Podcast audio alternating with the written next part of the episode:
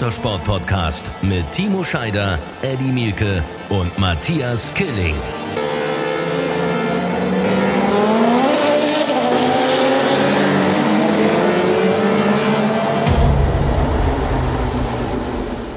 Einen wunderschönen guten Tag, willkommen Run Racing, der Motorsport Podcast. Nach einer Pause, ich weiß gar nicht, zwei Wochen Pause, aber heute mit einer Knallerfolge, so viel ist versprochen, denn äh, mehr exklusive Insights kann es kaum geben, denn der eine von uns war in Valencia und dann haben wir einen fantastischen Gast von der DTM und ich habe ganz viel Motorsport geguckt am Wochenende. Also es wird ein schönes Ding, glaube ich. Es ist ein, äh, eine wunderbare Woche in einer sehr grauen Zeit. Wir versuchen sie für euch ein bisschen bunter zu machen. Hallo Eddie.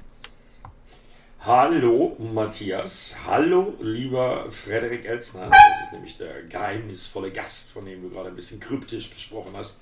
Ja, äh, kann mir einer von euch beiden sagen, wo der Scheider schon wieder ist? Also der ist ja nur in der Weltgeschichte unterwegs, der kann auf jeden Fall heute nicht. Ja, der kann nicht. Ich weiß auch nicht, wo der ist, aber der hat irgendwie sich entschuldigt und konnte halt nicht. Und gut, dann haben wir gedacht, wir laden uns einen Gast ein, Frederik Elzner, DTM-Manager am Start. Ich freue mich sehr. Hallo Frederik, grüß dich. Hallo, Servus. Danke für die Einladung. Servus. Freue mich enorm. Äh, scheint so, als wird der Timo irgendwie, immer wenn ich da bin, ist der Timo nicht da. Das wohl. Nee, nee, ach, ich weiß, Eddie, hängt das damit zusammen? Nee, oder? Nee, das hängt überhaupt nicht damit zusammen. Das hängt damit zusammen, dass, also, der war ja an seinem Geburtstag, glaube ich, in Los Angeles. Äh, vorher, ich weiß gar nicht, ob ich das richtig zusammenkriege, vorher hat er für Chip Ganassi das Extreme E-Auto getestet in den USA und wo er jetzt aktuell gerade ist, äh, weiß ich auch nicht. Ich habe was von Kairo, ich habe was von Kairo gehört.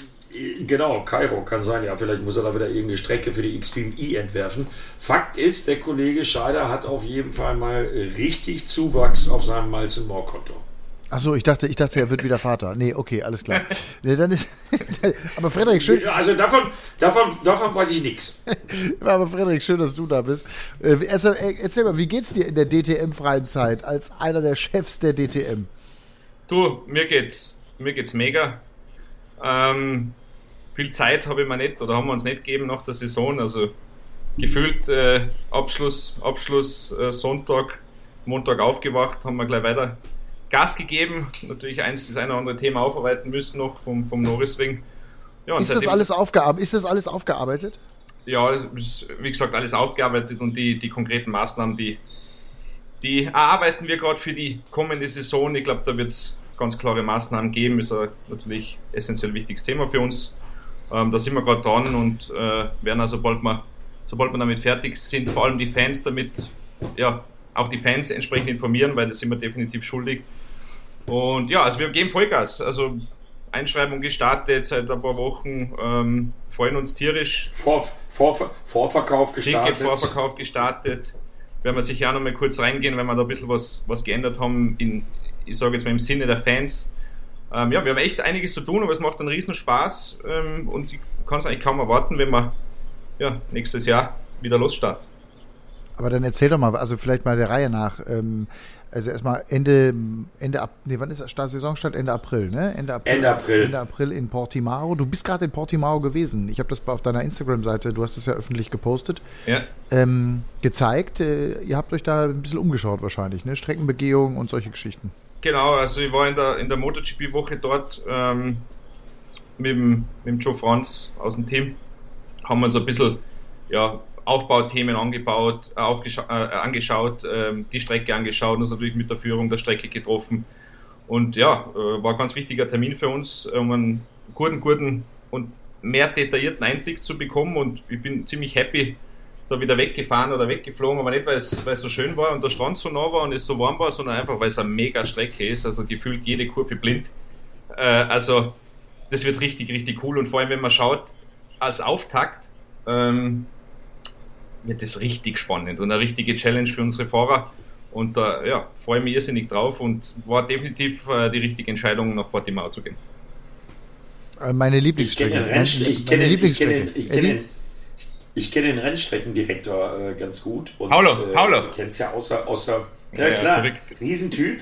Äh, aber äh, ich kenne es ja aus, außer MotoGP, allein wenn ich an die Kameraeinstellung denke Und da gibt es ja hier nicht nur eine Kurve, da gibt es ja nicht nur die Senke, wo Jack Miller dieses Jahr in der MotoGP dann, dann mal mit beiden Rädern in der Luft war, äh, auch weil er es wollte.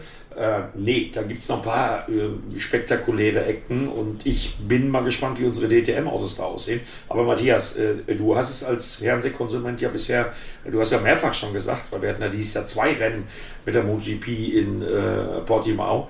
Äh, deine Lieblingsstrecke, wart mal ab, wenn du da vor Ort bist, äh, live vor Ort, wenn man dann einen Trackwalk macht, ähm, ist das nochmal eine andere Nummer und eine geile Gegend ist es auch. Ich habe mal zwei Jahre meines Lebens in Lagos gewohnt äh, und da würde ich auch unserem Produktionschef Kai Salzmann raten, in Lagos ein Hotel zu nehmen.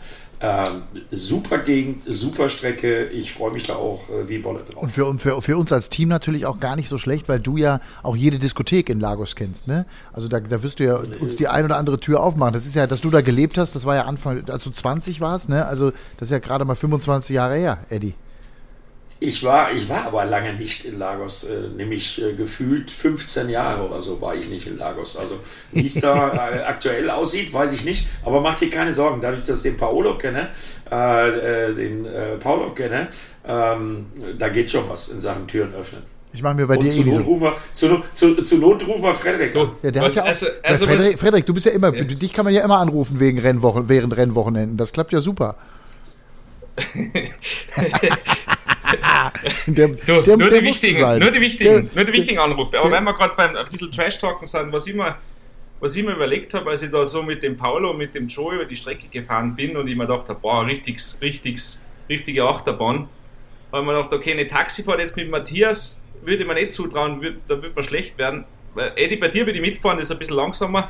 Äh, aber, aber bei Matthias, War klar, war klar, war klar, war klar, dass das nochmal kommt. Matthias hm, würde ich mich nicht trauen.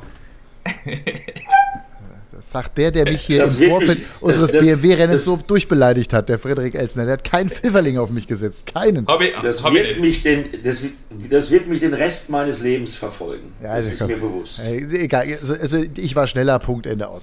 Äh, und keiner hat damit gerechnet.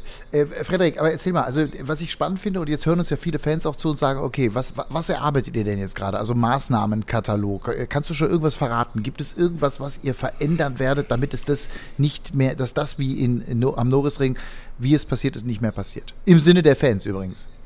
richtig im Sinne der Fans. äh, Das ist unser, definitiv unser Motto, also was wir gerade machen. Deswegen, wie ihr seht, ich bin ja, bin ja nicht, nicht im Büro und auch nicht zu Hause. Wir haben uns da an einen geheimen Ort äh, in den Bergen zurückgezogen, äh, ich und eine, eine Kerntruppe, weil wir gerade die Reglements ja, sozusagen überarbeiten für die kommende Saison, was die DTM und die DTM Trophy betrifft. Und da ist uns natürlich ganz wichtig, wir haben extrem viel über, über das Jahr gelernt, wir haben extrem viel Fanfeedback mitgenommen, wir haben extrem viel ähm, ähm, ja, Teamfeedback genommen, also wir haben mit, jedem, mit, mit den Teams gesprochen und jetzt haben wir uns hier eingeschlossen und gehen halt Punkt für Punkt äh, alles durch, äh, was kann man besser machen, was müssen wir, was müssen wir anpassen, äh, etc. Und ja, da ist das Thema äh, Eingriff in den sportlichen Wettbewerb natürlich ganz oben auf der Prioritätsliste und da sind wir gerade dabei, einen entsprechenden Passus für nächstes, fürs Reglement im nächsten Jahr äh, ja, zu erarbeiten. Heißt, es könnte passieren, dass die Te- Teamorder verboten wird? Äh, richtig, ja. Oh, geil. Das, das, kann, das kann nicht passieren, das muss passieren. Wenn ich Gerhard in Interviews richtig verstanden Na, habe, oder? äh, absolut. Das ist auch Gerhards Na, Wunsch. absolut. Äh, wie gesagt, wir werden, wir werden da entsprechende Themen einbauen, um den Eingriff in den sportlichen Wettbewerb natürlich vollumfänglich zu, ja, zu verhindern, Das heißt- respektive bestrafen, zu bestrafen, ähm, wenn etwas passiert. Wieder passiert. Das heißt also, der, der, Fahrer wird wieder mehr in den, in, den, in den Vordergrund rutschen sozusagen. Und um es jetzt mal wirklich auf, mit dem Norrisring zu vergleichen, eine Aktion wie Lukas Auer verzichtet auf den Sieg aufgrund diverser Ansagen, wie auch immer. Äh, so etwas würde, würde in Zukunft bestraft. Absolut. In voller Härte. Geil, das wäre gut. Eddie, oder? Im Sinne der Fans. Äh, Ich, du, ich bin der Kommentator, ich muss das Ganze ja immer verkaufen und ich habe es ja im Falle Norrisring, ja, ich glaube 10 Minuten vor Rennende oder 15 Minuten vor Rennende ähm, zusammen mit Christian Danner eh schon vorhergesagt, dass genau das passieren wird. Weil ist ja klar, es ist zwar kein Werkssport mehr, aber es sind halt drei Mercedes vorne gewesen, äh, nur eben in der falschen Reihenfolge. Und äh, so wie das Reglement im Moment eben halt da steht, war doch logisch, dass sie das machen. Äh, um das mal auch ganz klar zu sagen, alle anderen hätten es ja auch gemacht. Ne? Also alle anderen Marken, die in der DTM mit Kundenteams vertreten sind, weil die tauschen sich ja auch aus. Also ist das logisch. Ja, und ich habe die Interviews von Gerhard Berger so verstanden, dass da äh, Einhalt geboten wird in Zukunft. Ja, und Frederik hat das ja gerade bestätigt. Äh, Finde ich sehr gut. Ähm, muss einfach auch passieren, weil ähm, was mich immer noch ärgert ist, ich finde, wir haben dank der, dank der ITR, äh, dank äh, Gerhard Berger und äh, dank Frederik und seiner Truppe eine geile DTM-Saison erlebt. Mit zeitweilig sieben Herstellern. Ja. Und ich finde, wir haben uns alle so ein bisschen beschädigt durch dieses, ja, sagen wir es mal, äh, unsportliche Saisonfinale. Ja. Das will der Fan nicht sehen, das mag der Fan nicht. Und dadurch haben wir uns eine, eine eigentlich richtig geile DTM-Saison, die so in der Form nicht zu erwarten war. Nochmal Riesenkompliment, Frederik. Äh, richte es gerne den Kollegen weiter aus. Äh, das war nicht zu erwarten, dass wir ein DTM-Rennen mit sieben verschiedenen Herstellern haben. Ähm, das hätte ich im November letzten Jahres niemals äh, getippt, dass wir das haben werden. Hatten wir aber. So, und dann kommt so ein Saisonfinale. Ich meine, Samstag war ja noch alles gut. Am Sonntag äh, konnten noch drei Leute äh, DTM-Champion werden. Ja, und dann kommt der Blackout von Kelvin van der Linde, Punkt 1. Und dann kommt eben halt äh, die Marken Markenorder, weil Teamorder können wir es ja gar nicht nennen, sondern nennen wir es mal äh, Marken- oder Herstellerorder.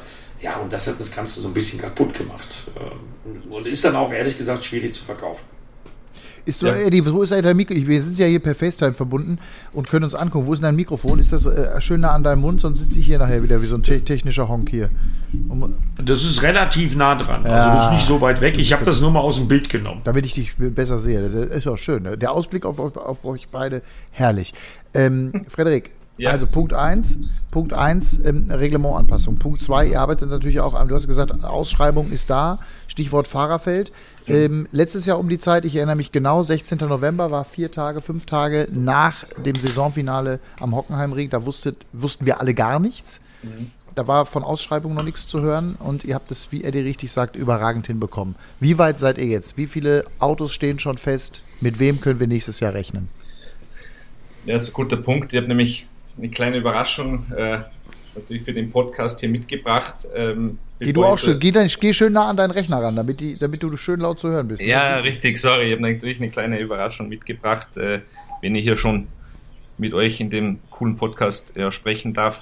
Aber dazu komme ich gleich generell, um ein bisschen einen Insight zu geben. Ähm, du, wir haben letztes Jahr eine Einschrei einen Einschreibestart gehabt. Ich, ich, bin mir nicht mehr ganz sicher, war glaube ich auch im November. Wir haben dieses Jahr einen, einen gehabt. Und es war schon ein Unterschied. Also von, man sitzt vorm Rechner und fragt sich halt erstmal, okay, ist der Server vielleicht nicht ganz in Ordnung, da kommt jetzt nicht ganz so viel zu äh, diesem Jahr, wo auf einmal, wo auf einmal, ohne einen großen Namen zu nennen, der eine oder andere auf einmal vor der Tür auch noch steht vom Büro. Also das ist schon ein Riesenunterschied ähm, dieses Jahr zum letzten, dass wir da echt, echt happy sind und wir merken, dass viele, viele Teams, die, mit denen wir jetzt eng gearbeitet haben, viel, viele Themen durchgekaut haben, dieses Jahr ja immer versucht haben, wirklich nah an ihnen dran zu sein und mit ihnen so eng wie möglich und so gut wie möglich zu arbeiten, wo ich, wo ich was ein ganz, ganz wichtiger Punkt für mich, für mich ist, habe ich ja schon mal gesagt, dass wir äh, ab Februar wirklich Working Groups im, im, Wochenrhythmus gemacht haben, viel Zeit investiert haben. Ähm, ja, ist es definitiv eine andere Ausgangslage, ähm, wo wir jetzt stehen, heute am 16. November, wie wo wir letztes Jahr zu dem Zeitpunkt gestanden haben. Und das ist dann schon schön zu sehen, okay. dass sehr viele uns die Treue halten, aber auch sehr der ein oder andere neue ähm, schon fix sich ja committed hat zu uns. Unglaublich, unglaublich äh, politisch korrekt, wie du antwortest. Ähm, sag mal, sag mal, äh, wer da jetzt am Start ist. Also äh, jetzt von denen, wer kannst du schon sagen? Fährt der Götz weiter? Ist also Mercedes weiter am Start? Fährt der Auer weiter? Sind die alle weiter dabei? Also, ist eine gute Frage und die werde ich politisch korrekt zwar beantworten, aber auch mit äh, komplett, komplett ehrlich. ja, bitte. Ähm, ja, was habe ich mitgebracht? Wir werden, freue mich extrem verkünden zu können, dass Krasser Racing mit sage und schreibe vier Lamborghinis in die DTM einsteigt, eingestiegen ist. Okay. Oh, krass. Okay. Und ja, das ist für mich. Tu doch, nicht, tu, doch, tu doch nicht so überrascht, Matthias. Ja, doch, also, dass ich es jetzt so ganz konkret höre von dem Kollegen äh, Elsner, ist schon, eine schöne, ist schon eine schöne News, muss ich sagen. Öster Äh, äh, österreichische, äh, österreichisches Teams, äh, Österreich, müssen wir vielleicht erklären, auch ganz kurz, ein großes österreichisches Racing-Team, zuletzt ADAC GT Masters gewonnen. Ähm, großer Name in Österreich, aber auch großer Name in Rennsport Europa. Ja, und also mir geht's da, mir geht's da weniger um darum, dass der Österreicher oder nicht Österreicher Fakt ist, das ist ein Top-Team.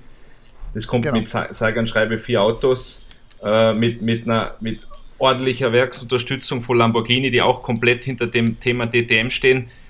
Und da habe ich mich irrsinnig gefreut und sind wir gespannt. Über Fahrer weiß ich persönlich noch nichts. Es wird, wird sicherlich noch kommen, aber Ich aber. ähm, das wird sicherlich noch kommen. Aber die Meldung an sich hat uns irrsinnig gefreut und wir freuen uns extrem mit dem, mit dem, mit dem Team zu arbeiten. Wir freuen uns extrem, die vier Lambos zu haben und äh, gehe stark davon aus, dass das ein Top-Top-Fahrer-Line-Up wird, was ja enorm wichtig ist für uns, dass wir da die Qualität äh, halten und gegebenenfalls noch mit weiteren zusätzlichen guten Fahrern ja, äh, noch, noch, noch etwas größer machen können. Und das ist für mich die Meldung des, des Tages. Vielleicht ein potenzieller Top fürs Ende bei euch. Äh, Ich freue mich irrsinnig drauf. Du, der, der buhlt schon hier um die Tops, Eddie, merkst du das? Hei, hei, hei. Ja, merke ich. Äh, Aber Frederik, um dir das zu erklären, äh, ich habe das schon vor zwei Wochen in unsere Run Racing interne DTM-Gruppe gewhatsappt, dass es vier äh, Grasser Lambos geben wird. Ja, die können halt alle nicht Und wahrscheinlich und sehr wahrscheinlich äh, ein Fahrer, mehr weiß ich aber auch nicht, Mirko Bortolotti. Ja, also das wäre ja jetzt auch ein Wunder, wenn nicht, ehrlich gesagt. Ne? Also äh, jetzt kann Frederik nichts sagen, das verstehe ich auch und das ist okay.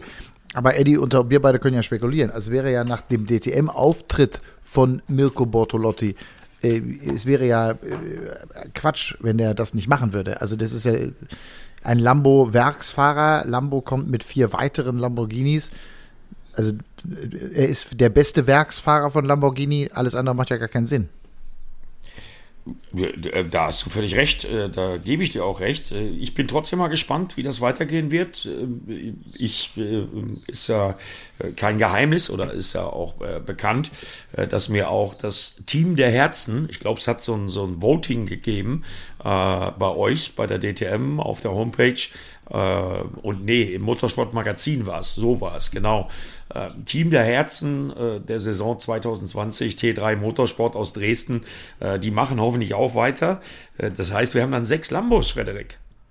Also mindestens, wenn nicht T3 sogar drei einsetzt. Also, äh, du sagst, Team der Herzen kann nur das Beste über Jens Feucht und seine Mannschaft äh, erzählen. Äh, Team gibt es noch nicht so lange.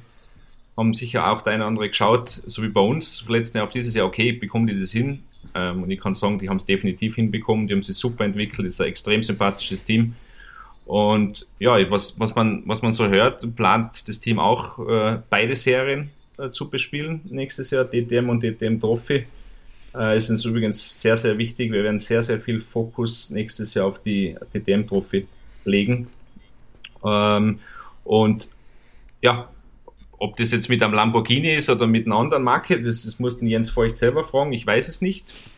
Äh, aber ich gehe stark davon aus, dass wir T3 nächstes Jahr in der DTM und in der DTM-Trophy sehen werden. Ja, das ist natürlich geil. Ja, nachdem ich die erlebt habe, pass auf, nachdem ich die erlebt habe, ich war ja dann, also äh, in der ganzen Saison war ich relativ nah dran, weil das kann ich nur bestätigen. Äh, Der Fisch stinkt ja nicht nur in Norddeutschland am Kopf und äh, Jens Feucht ist ein äh, super Typ und äh, macht mit seiner gesamten Mannschaft, die auch alle äh, total klasse da reinpassen in diese DTM, einen, einen Riesenjob. Ich habe es ja einen Tag hautnah erlebt, als Stefan Bradl dank Jens Feucht ähm, seinen großen Traum erleben durfte und einen Tag ähm, DTM-Auto in Hockenheim fahren durfte. Und da habe ich erlebt, ähm, mit dem Tom, dem Renningenieur, äh, mit der Esme, äh, wie die da rangehen und was die für einen Spirit haben. Ja, und dann haben sie auch noch den Overtaker im Team gehabt. Also äh, das war schon, du hast es erwähnt, äh, Frederik, äh, junges Team. Äh, das war schon allererste Sahne und äh, auch für mich so ein bisschen Team der Herzen 2020. Äh, Matthias, nur für dich zur Info, ich habe jetzt die Mikrofonposition nochmal optimiert. also der Zuschauer hört, meiner Meinung der, nach der Zuhörer hört es die ganze Zeit. Ihr, ihr sitzt jetzt äh, überragend. Ich sitze nur. Naja, aber meiner Meinung nach müsste es auch äh, vorher ja, ja, alles gut. Ich glaube schon. okay gewesen. Man, äh, ich wollte, ich wollte, nachdem ich dich so lange nicht gesehen habe, ich wollte dich nur mal angucken ja, beim Sprechen. bin gar nicht älter geworden. Ich finde, ich finde die News überragend. Ich finde sie aus zwei Gründen überragend. Erstens, es scheint offensichtlich nach einem sehr erfolgreichen DTM-Jahr ein gesteigertes Interesse auch an Teams zu geben, die bisher äh, mit der DTM nichts zu tun hatten. Grasser Racing ist bei den ADAC GT Masters gefahren. Äh, ich gehe davon aus, da hören die dann auf. Also, ich muss das Team fragen, aber ich gehe davon aus, wenn man mit vier Autos in die DTM kommt, in eine dermaßen starke Serie, dann schätze ich mal, dass man hingeht und den vollen Fokus auf die DTM legt. Ja, also das genau, müssen wir selber nachfragen, werden wir auch, aber das ist auf jeden Fall eine richtig, richtig klasse News. Ähm, was rechne, wann rechnest du mit Fahrernamen? Also über Bortolotti können wir jetzt hier lange rumspekulieren, aber was glaubst du, wann kommt, wann kommt, machen die ja wahrscheinlich dann, ne? Das macht das Team, genau. Und da sind wir in, in Abstimmung mit jedem, jedem Team, was schon dabei ist, egal ob DTM oder DTM Trophy, wir, wir machen irgendwie keinen Druck, dass veröffentlicht werden muss oder ähnliches. Ähm, wenn die uns sagen, okay, wir sind soweit, wir gehen jetzt raus damit, dann machen wir das gemeinsam mit ihnen und bei Gasta war es soweit, die haben es freudig verkünden oder werden es morgen freudig verkünden. In diesem Fall, wenn der Podcast ja morgen ausgestrahlt wird, heute. Ähm, und ja, deswegen geht die Info jetzt raus. Geil, mega gut. Richtig, richtig schön. Ja, News. Eine, Matthias ist eine Mega-Nummer. Mega also. Wenn ich mal so mein Kleinhirn aktiviere, was schwierig ist, weil ich heute Morgen um 3.45 Uhr in Valencia mein Hotel verlassen habe, aufgrund der beschissenen Flugverbindung. Äh, ich komme im Moment so auf mindestens äh, 27 Permanentstarter. Ähm, Sieben also 27 permanente Autos, so wenn ich so meine, ja, meine Kommentatoren-Strichliste hier so führe. Da wird Frederik jetzt nichts zu sagen können. Doch, aber, aber das ist so meine Kalkulation im Moment. Also 27 Autos in der DTM ist natürlich ein Ober, Ober, Oberkracher. Selbst, ich sage selbst 24 feste Autos wäre schon ein Oberkracher. Ähm, äh, Frederik, ist das realistisch, was Frederik, Eddie, was Frederik, Eddie da erzählt? Frederik, ist, ist das realistisch? Frederik grinst. Ja, ist das, Matthias, ja, Frederik ja, grinst. das, hört, das sieht der Zuschauer, äh, der Zuhörer jetzt gerade nicht. Du, ich habe eigentlich eine ganz, ich hab eine ganz klare Einstellung. Ähm, wir, wie, wie arbeiten wir? Wir arbeiten extremst selbstkritisch und äh, sind immer auf der Suche, uns selber zu verbessern. Das hängt natürlich auch direkt in, mit dem Starterfeld für das kommende Jahr in beiden Serien zusammen äh, DTM und DTM Trophy. Aber ich, ich finde, dass halt Motorsport ist für mich ein Ergebnissport. Und deswegen mag ich einfach nicht jetzt hingehen und sagen, das werden 27, das werden 24, weil am Ende des Tages wird es gemessen am Resultat, das wird irgendwann feststehen. Ähm, und dann, dann schauen wir, wo wir rauskommen. Aber ich, ich fühle mich gut, ich bin happy, ich kann gut schlafen nachts, äh, das war schon mal anders. Und äh, ja, das ich, ich, ich, ich, ich gehe mir stark davon aus, es werden mehr als wie im letzten Jahr. Darf ich dich auch trotzdem noch was fragen, jetzt wo Logisch. ich dich schon mal hier in Ruhe an der Strippe habe? Äh, wie sind die oder wie laufen die Gespräche mit Red Bull beziehungsweise mit dem Team? Ähm, mit AF Corse. Ist das, äh, sind die äh, konstruktiv, die Gespräche? Haben die sich schon verabschiedet und haben gesagt, das war's für uns? Weil ich finde, das war eine tolle Marke. Ferrari hat nicht nur hervorragend performt, das war auch von den Namen her einmal die Überraschung. Liam Lawson äh, fährt bis zur letzten Runde gefühlt um den Titel mit. Äh, Alex Albon, der Formel 1-Fahrer, irgendwie mit einem Jahr Pause in der DTM. Da, also, das hatte natürlich eine ganze Menge auch Stahlkraft. Ich finde das so schade, wenn die verschwinden. Wie sieht das da aus an der Baustelle? Äh, na gut, man muss natürlich sagen, ähm, nach dem Norrisring hat man ja mitbekommen, logischerweise das Team äh, und alles drumherum nicht wirklich happy, nachvollziehbar. Ähm, wir sind in ganz guten, konstruktiven Gespräch mit allen involvierten Parteien. Und wie du schon gesagt hast, das, das Team, Ferrari zusammen mit Red Bull, ich glaube, was man was da entstanden ist, ist was ganz, ganz Tolles und was ganz, ganz Einzigartiges im, im Motorsport, gepaart noch mit diesem ja, Fahrerfeld, wo wir mit Albon und Lawson zwei Top-Leute äh, am Start gehabt haben. Kann man nur sagen, äh, ja, konstruktiv, schauen wir, was passiert. Ähm, würden uns stark wünschen, natürlich nächstes Jahr wieder am Start zu haben. Also das wird, das ist ja schon mal eine Aussage, ne? Der Wunsch, also von Gerhard Berger, von dir, von der, von der DTM, ITR-Organisation, ähm, ganz klarer Wunsch, dass die weitermachen. Ja, absolut. Ja. Ja, ja, kann man auch wirklich nur hoffen. Und äh, mit, einer, mit einer Reglementänderung, da kann man schon auch unterm Strich festhalten, auch hier aus dem, was jetzt passiert ist, ist gelernt worden, ja, korrekt? genau, das, was ich gerade gesagt habe, wir, wir arbeiten sehr selbstkritisch und ähm, wenn Themen mal nicht passen, muss man sie anpacken, proaktiv, äh, völlig weltoffen und, und sie anpacken und ja, fürs nächste Mal besser machen und, und so sind wir einfach durch die Bank bei uns bei der ITR. Ich glaube, wir haben äh, vor allem in dieser schwierigen Zeit mit damals den Ausstiegen und Corona und so weiter, sind wir extrem, extrem zusammengewachsen, alle zusammen, egal, egal wer, egal welche Abteilung etc. Und ich finde einfach, dass wir eine super Truppe sind, alle zusammen, alle zusammenhalten und an einem Strang ziehen. Und deswegen habe ich schon mal gesagt, ich glaube, für uns gibt es keine Grenzen, was wir erreichen können. Und ja, deswegen arbeiten wir jeden Tag hart für unsere Serien, haben natürlich gut zu tun. Jetzt auch das DTM-Klassik-Thema noch mit dazugenommen, was man vielleicht mitbekommen hat und ja, volle Kraft voraus. Und was übrigens ja bei den Fans überragend ankommt, wenn man mal durchs Fahrerlager geht und Eddie und ich, wir waren ja da wirklich begeistert wie kleine Kinder, was insgesamt die Stimmung im Fahrerlager äh, anging, im gesamten, oder in der, vor allem am Norrisring natürlich, aber auch am Hockenheimring das war schon großartig. Und dann zu sehen, wie auch die Fans auf die Classic abgehen, ähm, da zeigt sich auch die Wichtigkeit dieser Säule. Ne? Ja, die, die Wichtigkeit ist, ist enorm.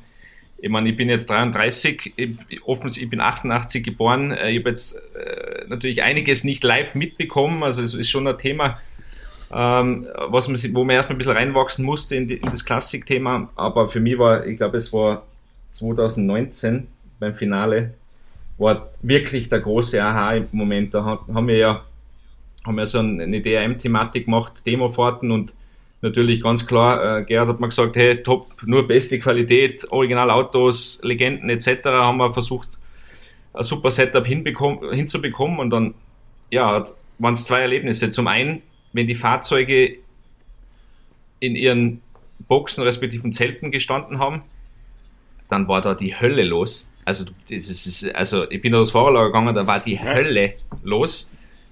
Und das zweite, das war für mich überhaupt das Extremste, da sind wir in der DTM Hospitality gewesen und haben gesagt, okay, jetzt machen wir ein Foto mit den ganzen Legenden. Da war, da war dabei ein Röhrl, ein Fittipaldi, ein Maas, also wirklich Namen. Ähm, und dann sind wir auf die Terrasse gegangen, um dieses Foto zu machen. Dann haben die Fans uns fast die, die, die, die, hier die Brüstung zur Rosby eingerannt. Da waren auf einmal innerhalb von einer Minute waren da zehn Reihen an Menschen. Äh, und da hat man gedacht, das gibt's ja nicht. Das ist, also es gibt schon, aber es ist unglaublich. Und das war für mich wirklich ein Aha-Moment ähm, mit meinen damals 31 Jahren.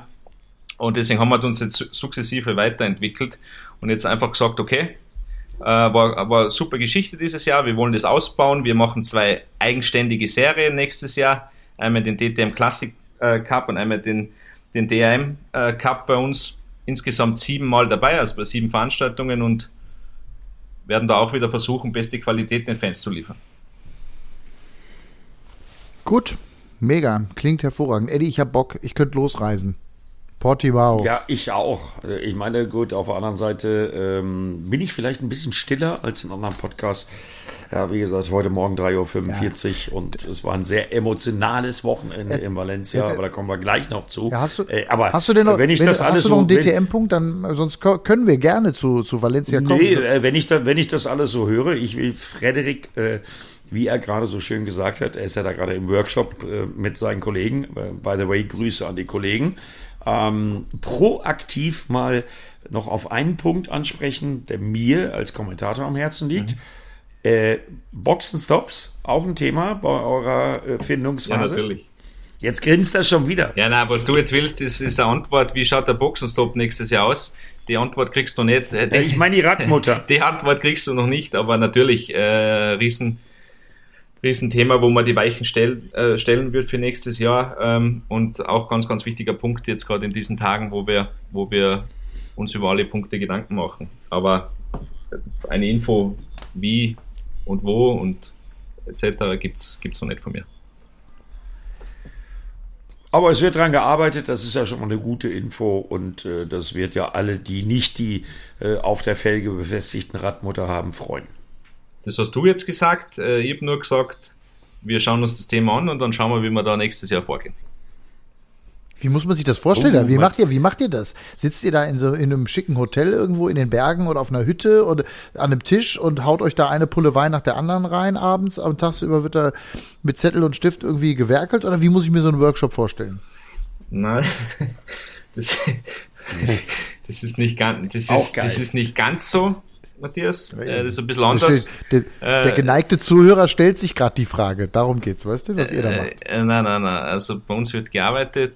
Ähm, ja, wie stellt man sich das vor? Du hast halt, du hast halt verschiedenste Punkte, größere Eckpfeiler, ob von Reifenlimitierung über Boxenstopp, über, wie wir schon besprochen haben, Eingriff in den sportlichen Wettbewerb zum Start. Äh, also alles, was man sich irgendwie vorstellen kann, wo einfach jeder Satz zählt. Weil wenn der Satz nicht passt oder wenn du irgendwo eine Lücke hast, dann fällt dir das halt auf die Füße in der Saison oder kann dir auf die Füße fallen. Und so versuchst du halt ein für, für 2021 entwickeltes Reglement einfach zu optimieren. Und da kann man schwer sagen, wie viel Zeit man für welchen Punkt investiert. Das, das kommt ganz drauf an, aber ja, da sitzen einige Leute zusammen äh, und machen sich einfach Gedanken und gehen nach bestem Wissen und Gewissen vor und, und, und ja, setzen die, äh, stellen die Weichen für die Teilnehmer nächstes Jahr und entsprechend auch für die Zuschauer. Ja, sehr gut. Und für uns, für euch, die drüber natürlich. berichten. Was übrigens Spaß macht, was übrigens großen Spaß macht, darüber zu berichten, das muss ich auch mal ganz ehrlich sagen. Und auch die Zusammenarbeit mit euch im ganzen Team äh, ist, ist herausragend. Und auch hier nochmal wirklich ein großes Dankeschön an eine, ja, nicht nur dieses tolle Saison, die wir hatten, aber wir sind jetzt fünf Jahre schon beisammen. Oder vier?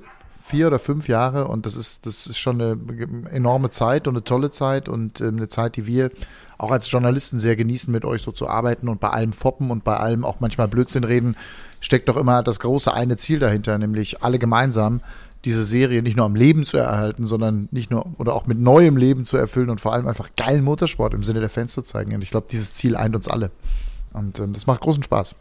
Du, kann ich nur zurückgeben, Amen. kann ich nur zurückgeben. Super Zeit, Sat 1 jetzt pro 7, also medialer absolutes Brett, wie man so schön sagt. Ähm, freuen wir uns extrem, aber was mir gerade noch wichtig ist, ich meine, ich, ich, stelle mich ja euren journalistischen Fragen ähm, und versuche alles bestmöglich zu beantworten. Jetzt ist aber ich meine Frage die, an euch. Wie, wie, die, die einen sagen so, die anderen sagen so, dass das hier journalistisch ist. Wie, wie, wie, jetzt frage ich mal, wie schaut's denn bei euch aus? Das interessiert die Fans natürlich auch. Wie ist denn das Setup nächstes Jahr? Kann man darüber schon was sagen? Äh, also ich gehe da jetzt mal in Vorlage, habe ich ja neulich im letzten Podcast schon gesagt, ich habe mich entschieden, ich bleibe bei Sat 1 Pro 7, äh, mache weiter DTM, Formel E und Extreme E, heißt, ich gehe dir auch nächstes Jahr auf die Nerven. Also wenn du mich persönlich meinst, Frederik. Also wenn Super. du mich meinst, ich habe ich hab einen Vertrag und den werde ich erfüllen und den möchte ich auch verlängern und ich werde bleiben. Und nach Möglichkeit möchte ich auch in zehn Jahren noch da sein und dir auf die Eier gehen. Versprochen. Super. Ich verspreche auch, wir fahren kein Autorennen. Mehr. Doch. Das naja, ist noch so ein kleines Autorennen, Das ist nein, nein, nein, Autorennen können wir fahren. Wir müssen nur einen neuen Gegner für den Matthias finden. Ja, ja genau. Also das wäre schon mein Ziel. An der Stelle, Frederik, nochmal. Also ich denke tatsächlich, meine, das wäre auch eine geile PR-Nummer. Ähm, da müssen wir mal darüber. Ich würde gerne mal Trophy testen. Ja, und ähm, dann würde ich da mal. Jetzt, jetzt hebt er ab. Und dann vielleicht können wir da, kann man da was machen. Was meinst du? Trophy-Test vielleicht und dann äh, Gaststart oder so. Wäre eine gute PR für euch. Du, ich sag's äh, nur. Ja, gute PR. Es ist ja so, du hast natürlich jetzt schon abgeliefert, aber du hast jetzt den, den, den Eddie geschlagen. Aber was ich anbieten kann, ja, ist wo, natürlich. Pass auf, womit ja keiner gerechnet hat. Womit ja keiner gerechnet hat. Ja, ist ja gut. Äh, ich habe übrigens gerade was anderes vor. Nee, jetzt lass mal den äh, Frederik. Die letzte, ich, muss, ich, muss, ich, ich, ich muss los. jetzt lass mal den Frederik zu Ende. Glaub, wir, wir sollten, und geh, geh, geh, nah, geh nicht so weit weg von dem Computer. Ich sehe das über den Bildschirm. Entschuldige. Du Entschuldige. Musst, ja, macht nichts. Aber jetzt, Nein, was, was kannst du mir anboten? Nein, wir sollten, wir sollten es anders machen. Wir, wir, wir haben ja die Säule DTM eSports. Ähm, wo wir natürlich mit Mediamarkt zusammen eine super Geschichte machen und da kannst du dich über die ganzen Shootouts etc. für ein Trophy-Cockpit empfehlen und auch eins entsprechend gewinnen. Und ich finde, das wäre doch eine super Geschichte, wenn du die da mal stellst, was wir wirklich gelernt haben dieses Jahr. Äh, und auch schon im, im Jahr davor mit Tim Heinemann, jetzt mit Moritz Löhner, äh, also die, die Athleten, die aus dem E-Sports-Thema kommen, die, die, die bringen es auf die Straße. Und deswegen würde ich vorschlagen, du versuchst die erstmal da durchzusetzen. Und äh, ja, das ist sicherlich ein Türöffner in, unserer, in unserem Stufenprogramm, auf unserer Plattform über E-Sports in die Trophy zu kommen. Und, Ja, und dann wirklich- kannst zeigen, also- und dann kannst zeigen, was du Ja, kannst. es, ist, es ist wirklich sowas von enttäuschend, was du mir hier anbietest. Aber- weißt du, wie viel Zeit ich, wie viel Nein, du Zeit hast ja gar keine Zeit. investieren Du, muss? du hast ja gar keine Ja, Zeit. eben. Mit deinem Flugschein, mit deinem, du bist ja ganz anders unterwegs. Du hast ja gar keine Zeit Also ich, will, ich, ich will, ich will, ich will Trophy, ich will Trophy testen. Ich will nicht Trophy fahren. Ich will nur mal bei so einem Test dabei sein und dann vielleicht mal fahren dürfen. Okay. So. Okay, Das dann schauen wir uns an. Ich habe ja schon gesagt, äh, Trophy, das vielleicht noch kurz zu, zu erläutern. Uns ist ganz wichtig, dass wir alle unsere Säulen mit der gleichen Qualität entwickeln und, und auch behandeln. Und ähm, die DTM-Trophy haben wir uns ganz, ganz dick, jetzt geht nächstes Jahr ins dritte Jahr, auf die Fahne geschrieben. Da werden wir auch das, die eine oder andere Änderung im Sinne der, im Sinne der Teams eben vornehmen. Und ich, ich gehe auch stark davon aus, dass wir das ein oder andere DTM-Team sehen werden, ähm, was auch die Trophy mitmacht, gepaart mit unseren Teams, die wir, die wir seit zwei Jahren schätzen. Bin ich da stark, starker Hoffnung, dass wir da ein richtig, richtig gutes Feld ähm, haben werden nächstes Jahr. Und es ist uns ganz wichtig, dass wir da eine richtig gute Entwicklung weitergehen. Sehr schön. Ähm, äh, Eddie, ich weiß nicht, ob du eingeschlafen bist, aber ähm, weil du jetzt so, Nö, weil du jetzt so frustriert, weil du so frustriert da jetzt hockst. Ja, ich, ich, sag, ich, ich sag zum Thema Autofahren nichts mehr. Ja, okay. Dann erzähl, Also, äh, dann äh, sag doch mal was zum Motorradfahren. wa- wa- wa- wa- wa- Was mich angeht. Sag doch mal was Ja, zum ich Motorrad. wundere mich schon so ein bisschen. Sag doch mal was zum wir haben jetzt Motorradfahren. 35, wir haben jetzt 35 Minuten schon gequatscht. Es geht schnell, es Ähm, geht schnell. Nein, nicht gequatscht, konstruktiv geredet. Ich find das und geil. auch ja viele, viele geile Infos bekommen. Und ich weiß, es gibt Menschen, die hören uns auch einfach so gerne zu, auch wenn es mal inhaltlich nicht immer so super substanziell ist. Ähm, ich habe ein Wochenende erlebt, das könnt ihr beide euch, das glaube ich, kann ich sagen, das könnt ihr euch gar nicht vorstellen. Das könnt ihr euch nicht vorstellen. Äh, Matthias ist ja in der DTM-Gruppe, äh, die wir haben Run Racing. Ich habe ja so ein paar Sachen ähm, euch geschickt.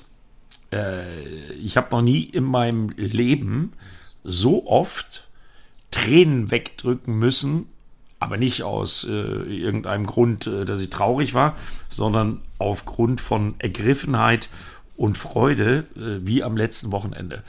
Auf der Service Road zu stehen, für mich, ähm, der 1996 Valentino Rossis erstes Rennen in äh, ja, unterschiedlichsten Arten, also die ersten Rennen von Valentino kommentiert hat äh, und dann bei seinem letzten Auftritt. Und dieser letzte Auftritt, das war ja ein, Ding wie gemalt, weil zum allerersten Mal, seitdem Covid losgegangen ist, hatte die Dorner oder der äh, lokale Veranstalter keinerlei Corona-Restriktionen mehr, weil es in Spanien, ähm, ja, die haben eine Inzidenz, glaube ich, von 30, können wir hier in Deutschland nur von träumen.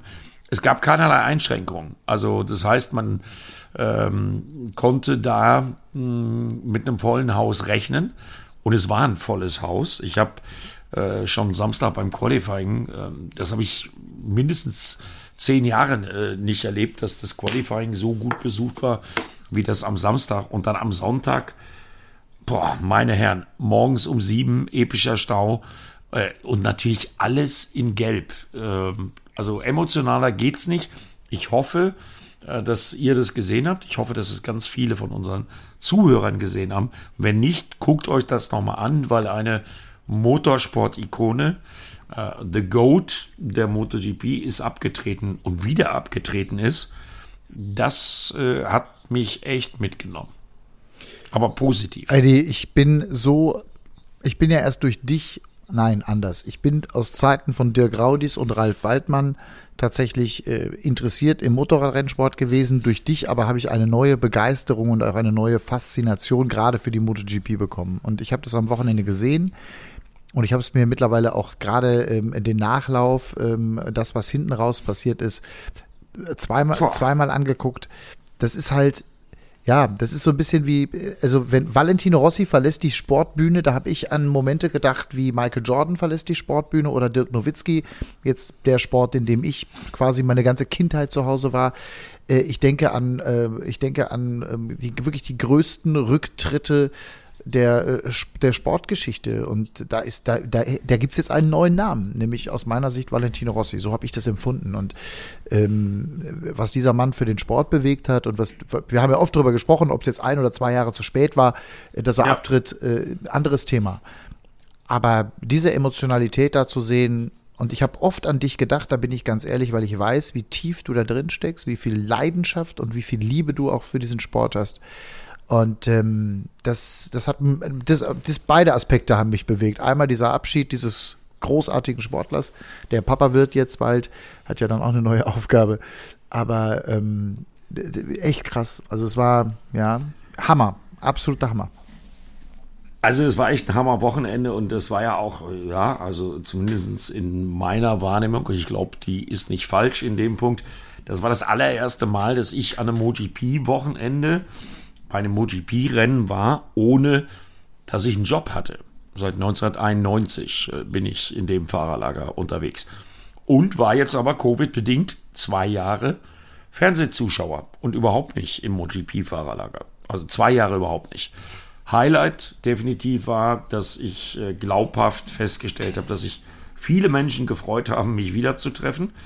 Ja, und das andere Highlight war, dass ich mit meinen Kontakten es irgendwie hingekriegt habe, einen Service Vote Pass zu kriegen. Service Vote für die Zuhörer, die nicht wissen, was das ist, ist die Parallelstrecke neben der Strecke, also links von der Leitplanke, äh, wo dann die Jungs mit den Scootern langfahren, die die gestürzten Fahrer abholen äh, oder, oder, oder äh, Fotografen dürfen dahin, ausgewählte VIP-Gäste dürfen dahin.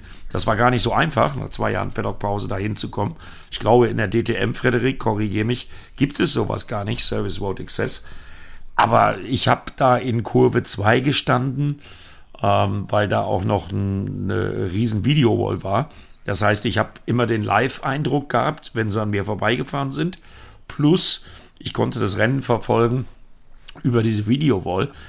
Ja, und das war an Emotionalität nicht zu überbieten. Irgendwann gucke ich nach rechts und dann klatscht mir einer auf die Schulter. Jorge Lorenzo, fünffacher Weltmeister, der genau an der gleichen Stelle stand wie ich. Äh, Eddie, Ketal. Äh, ja, und dann gucke ich noch ein Stück nach links und ich bin ja auch Fußballreporter. Da musste ich allerdings ein bisschen genauer hingucken. Aber einer, einer, einer der für mich größten Spieler aller Zeiten, äh, im, im Bereich des Fußballsports. Ronaldo, mh, hm, der hat nun wirklich sichtbar ein paar Kilo zugelegt, stand da auch an der Ecke, also ich habe nicht falsch gestanden. Also ich habe Eindrücke gesammelt, da würden wir jetzt einen drei Stunden-Podcast draus machen müssen, wenn ich euch die alle im Detail äh, schildern äh, würde. Aber äh, Frederik, hast, hast du es geguckt? Äh, hast du es gesehen? Ja, absolut. Ich habe sogar meine, ich relativ viel angeschaut, Moto 3, Moto 2, MotoGP. Habe ja meine ersten Berührungspunkte mit der MotoGP eh damals in, in, in Brünn gehabt. Ähm, hatte, auch, hatte auch die Ehre, mal so ein, auf die Service Road zu gehen und ja, kann nur sagen, allergrößter Respekt, was die, was die Piloten da leisten. Es ist wirklich, es ist wirklich für mich unglaublich, absolute Champions League. Und ja, seitdem bin ich ja selber dabei, das Thema sehr nah auch zu verfolgen. Und ja, ich habe mir alles angeschaut und ich glaube, über Rossi braucht man nicht, nicht sprechen. Ich werde es nie vergessen, ähm, weil sehr, also ich bin immer sehr interessiert an, an äh, Athleten an sich oder Top-Athleten äh, ähm, in verschiedensten Sportarten und mein Erlebnis mit in Brünn war damals ähm, ein bisschen zu vergleichen, wie, wie ein Marquez und wie ein Rossi sich auf das Rennen vorbereiten. Und ähm, meine, der Marquez ist auf dem Bike gesessen, wirklich blickt geradeaus wie ein Roboter, hat sich gefühlt keinen Millimeter bewegt. Rossi daneben ähm, ist doch immer auf die Knie gegangen, oder? Der ist immer abgestiegen und, und, und kniet sich genau. hin.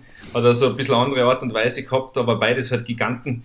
Äh, war absoluter Gänsehautmoment und, und hat mich extrem interessiert. Und ja, kann man nur den Hut vorziehen vor so einer Leistung, kann man nur sagen, ja, viel, viel, viel Erfolg fürs, fürs, für, für ja, ein neues Kapitel für ihn und kann man einfach nicht mehr sagen, wie den Hut vorzuziehen, was Valentino Rossi, glaube ich, ähm, bewegt hat und, und erreicht hat. Müssen wir unseren Zuhörern kurz erklären. Ich habe euch damals äh, nach Brünn eingeladen und äh, euch da ein paar Leuten vorgestellt und äh, zack hattet ihr dann auch äh, dieses begehrte Service Vote Ticket, äh, wo Matthias Killing noch nicht war. Aber Matthias, das musste einfach, ich habe ja glaube ich in die DTM-Gruppe äh, so einen äh, Startversuch nach dem äh, Training am Freitag, glaube ich, mal reingestellt ähm, den Valentino Rossi da hingelegt hat, weil ich genau an der Stelle gestanden habe. Ich bin übrigens Samstag laut meinem, äh, laut meiner App äh, 23 Kilometer zu Fuß gegangen auf der Service Road. Äh, nur am Samstag, weil ich von Kurve zu Das- Kurve. Hast Äh, kein Roller, hast keinen ja. Roller gehabt. Jemand Roller gehabt, Thomas? nee, äh, nein, ich habe zwei Jahre, du hast mir, aber so weit bin ich dann nicht mal drin im Paddock, dass ich dann beim Saisonfinale auch noch einen Roller kriege. Aber Frederik, äh, auf was ich eigentlich hinaus wollte, weil ich habe mir das vorhin extra nochmal angeguckt, weil ich habe es da an der Strecke ja auf der Videowall gesehen. Und Matthias, äh, möchte ich, dass da äh, du da gleich auch nochmal was zu sagst. Wie die das da zelebriert haben. Also erstmal, Valentino kommt ins Fahrerlager am Mittwoch oder am Donnerstag. Und dann stehen da direkt vor dem Dorner Office seine neun Original-Weltmeister-Motorräder. Unter anderem eins von Honda, was Honda ihm damals versprochen hat und was auch vertraglich abgesichert war für sein eigenes Museum, was er aber nie gekriegt hat. Diese Nastro Azzurro äh, Zweitakt ja, äh, Honda, äh, die stand da auch. Ähm, also dann kommt ein spanischer Graffiti-Künstler, bemalt den Race Control Tower das gesamte Wochenende mit einem Steiger, mit dem Konterfei von Valentino, was übrigens dort bleiben wird. Und Valentino vollendet dieses Gemälde dann am Samstag. Ja, und dann eben die äh, 100.000 Zuschauer am Renntag, volle Tribünen, alles in Gelb. Das Sonder-T-Shirt, ich weiß nicht, ob ihr das äh, bemerkt habt, Sorry, wenn das jetzt gerade so ein kleiner Monolog ist, aber ich versuche das so ein bisschen zusammenzufassen. Also das Datum des Sonntags, ähm, die Zahlen zusammengezählt, also Tag, Monat, Jahr, ergibt 46. Und dann ist das Management natürlich auch wieder so clever und macht ein spezielles T-Shirt daraus. Äh, Das war ausverkauft. Das war ausverkauft. Ich habe einen guten Bekannten äh, bei mir gehabt, in meiner Nähe gehabt, der riesen Valentino Rossi-Fan ist. Der wollte das kaufen. Äh, der ist dann nochmal extra 10 Kilometer gelaufen, rund um die Strecke durchs Fan Village. Das T-Shirt gab's nicht mehr. Ähm, also so viele kultige Geschichten. Aber was ich jetzt eigentlich Frederik fragen wollte, diese Inszenierung von der Dorna, äh, die du ja auch kennst, äh, von der TV-Produktion her, da kommt dann, also erstmal diese grafischen Elemente, die sie eingebaut haben, mit den neuen WM-Titeln, mit dem Graffiti an, an äh, dem Race Control Tower, mit den neuen Motorrädern. Und dann ist da Ronaldo äh, mit der schwarz-weiß karierten Flagge und äh, Gast, äh, Trikottausch mit Valentino. Und dann noch on top äh, diese ganzen Elemente, die die da eingebaut haben. Also als ich es mir gerade angeguckt habe, habe ich ge nur gedacht, Chapeau, liebe Kollegen bei der Dorna, so verabschiedet man den Goat. Tausendprozentige Zustimmung. Tausend, wirklich. Das, also, das meine ich nicht nur in Bezug auf die Dorna, sondern das meine ich, das ist einfach, ja, es ist einfach der Goat. Und da, da ist also der Fan, also jedes Sportler-Fanherz ist an diesem Wochenende gehüpft, aus meiner Sicht, wenn man sich das angeguckt hat. Also jeder, der irgendwie ein bisschen Sinn und Verstand für Sport hat und ein bisschen Begeisterung für Sport hat. Eddie, wie viele Jahre? 27 Jahre äh, in der WM, 24 Jahre? Sechs, Sech- sechs, sech- sechs, 26, 26. 115, 115 Siege, neun WM-Titel. Es, ist, Ähm, es sind, aber, äh, Zahlen, was- es sind was- Zahlen für die Ewigkeit. Wahnsinn. Es sind Zahlen für die Ewigkeit. Ja. Aber auch für die Ewigkeit, wenn ich dann sehe, und das, äh, das war meine Frage an Frederik, äh, ob er geguckt hat, weißt du, er fährt dann da nochmal einen guten zehnten Platz nach Hause. Und ich, wie, wie gesagt, ich stand 2,50 Meter daneben. Äh, ich habe genau gesehen beim Rausbeschleunigen, dass er ein bisschen Probleme mit dem Grip am Hinterrad hatte. Äh, hinter ihm war zum Glück Franco Morbidelli, einer seiner Zöglinge aus seiner Riders Academy. Aber dann habe ich das über die Leinwand gesehen. Sofort in dem Moment, als er dann über den Zielstrich gefahren ist, in seinem allerletzten Rennen, ähm, kommt dann ein Clip von Ikonen aus anderen Ehren, äh, Ehren, äh, äh, Keanu Reeves äh, macht das Ganze auf, dann kommt Tom Cruise da drin vor, äh, Buffon äh, und äh, wer nicht alles in dem Highlight-Clip nach dem Rennen von der Dorna, wo sich ja Weltstars bei Valentino Rossi, und das war das Motto des Wochenendes, Grazie Vale, bedanken. Äh, da muss ich schon sagen, also allein erstmal Keanu Reeves, Tom Cruise und was weiß ich, wer da alles drin war. Buffon, Rafael Nadal, Roger Federer. Äh, ein äh, mega Ding, was sie da rausgehauen haben aus TV-produktionstechnischer Sicht. Ja, Frederik, was hast du da für ein Gefühl, wenn Eddie das so erzählt? Ist schon geil, oder? Ja, ist mega. Die, äh, ja, na, kann ich nur zustimmen. Ähm, wie gesagt, ich habe größten Respekt vor der Dorner, generell, wie sie ihre Serie aufgebaut haben. Äh, Moto 2, Moto 3, wie sie ihre Serie vermarkten. Da schaut man immer mit einem, natürlich mit einem Auge hin. Äh, grundsätzlich gehen wir unseren eigenen Weg, das ist klar, wir haben unsere eigene DNA. Aber ähm, es gibt einige Themen, die, die mir persönlich super gefallen und die man auch bei der DTM jetzt erst kürzlich etabliert haben. Zum Beispiel, was mich damals fasziniert hat, war, äh, um jetzt mal kurz von Rossi äh, äh, ähm, zu einem anderen Thema zu kommen, ähm, war das Thema Motorhome im Fahrerlager. Also ich bin da durchs Fahrerlager gegangen bei der MotoGP und es haben halt einfach wirklich viele, viele Menschen gewartet, bis ihre Stars aus ihrem Motorhome rauskommen. Und sowas ähnliches haben wir heuer etabliert äh, in, in dem ersten Schritt, dass wir einfach sagen, okay, unsere DTM-Stars, äh, die ein, mit Motorhome kommen, die stellen wir mitten ins Fahrerlager. Sprich, der Fan äh, kann seinen Star oder seinen Star-Athleten einfach ja, direkt in der Früh ein bisschen, ich sage jetzt mal, abpassen, bis er rauskommt und zum ersten Mal zu seiner Box rüberkommt. Das ist ein Thema, was wir bei uns etabliert haben, weil es mir einfach irrsinnig gut gefällt. Und ja, du hast alles gesagt, äh, zur Inszenierung braucht man nicht drüber reden, das war, das war hervorragend, aber man muss auch andererseits sagen, es war so, wie es Valentino Rossi auch gebührt. Also anders kann man so einen Athleten, ja, so einen Menschen nicht verabschieden. Genau. Und, und deswegen denke ich, von allen Seiten her alles richtig gemacht. Ich meine, ja, ich habe mich nur dabei, ich pass auf, ich habe mich nur dabei gefragt, als ich mir das vorhin nochmal angeguckt habe, ähm, weil es war wirklich für mich ein sehr, sehr, sehr ergreifendes äh, Wochenende. Erstmal, dass ich überhaupt da sein durfte, dass ich Zeit hatte. Äh, meine Frau hat zu mir gesagt, ey Eddie, komm, äh, du hast damals 96 sein erstes Rennen kommentiert. Ich weiß, wie sehr du dran hängst. Äh, du hast Zeit, ähm, du hast nichts zu tun, du hast an diesem Wochenende keinen Job, flieg da hin bitte. Habe ich dann auch gemacht. Wetter hat dann auch noch gepasst.